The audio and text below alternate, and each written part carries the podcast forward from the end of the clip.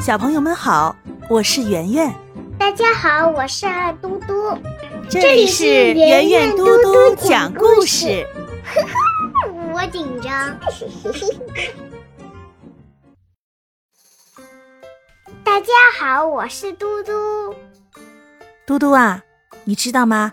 我们很多伟大的人身上啊，都有一些很好的品质和美德。那你知道什么是美德吗？知道啊，就是懂礼貌、不说谎、勇敢吧。是的，没错，嘟嘟。今天呢，我们就来听一个关于美德的故事，看看故事中的人都有哪些美德值得我们去学习呢？那是什么故事啊？这个故事就叫做“网开一面”，是什么意思呢？意思就是说，我们说话呀、做事呀，都要留有余地，不要赶尽杀绝的意思。嗯，不懂，我想听圆圆你讲讲吧。好的，那我们今天就来讲一讲“网开一面”的故事。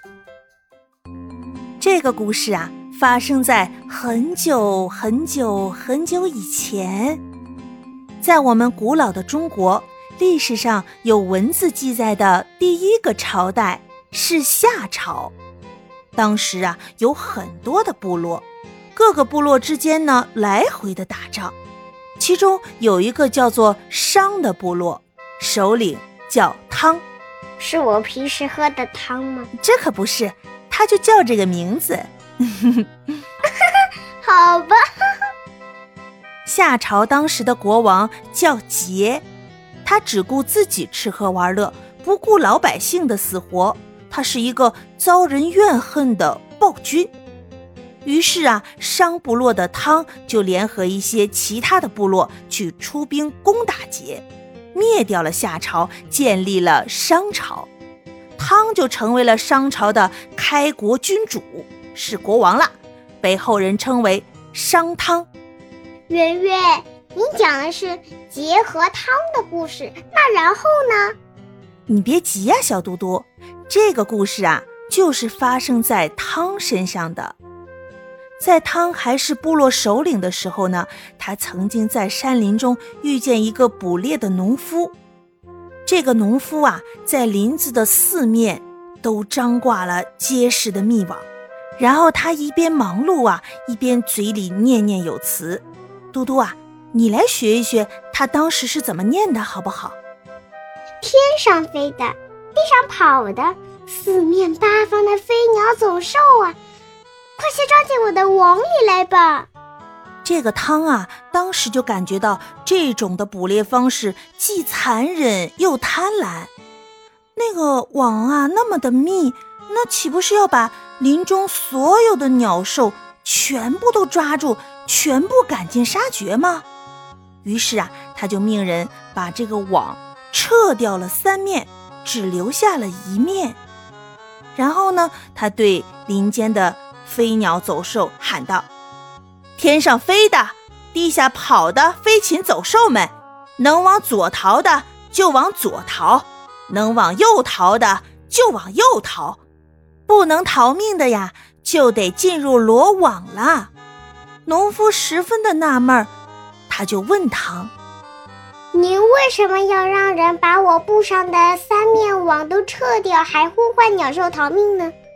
嗯，然后汤就问他说：“你恨不恨夏桀那样的暴君呢？”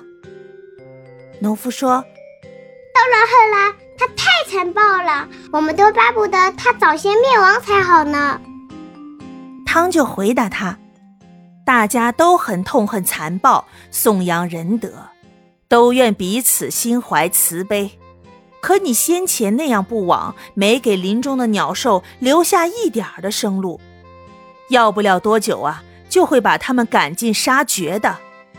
如此残酷的做法，和夏桀那样的暴君又有什么区别呢？这个农夫听了以后啊，觉得很惭愧，脸一红。他就以后呢，再去捕猎的时候啊，就不再四面的布网，而是像汤说的那样，给鸟兽留下逃命的出路。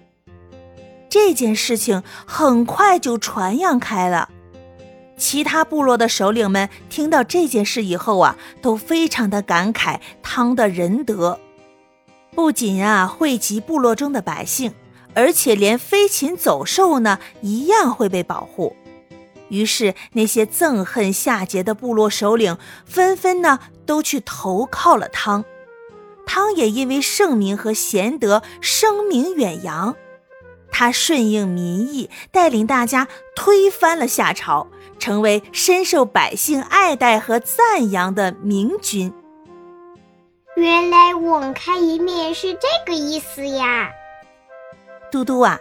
当你陷入困难或者是被为难的时候，你希不希望别人对你网开一面啊？当然啊，求放过了。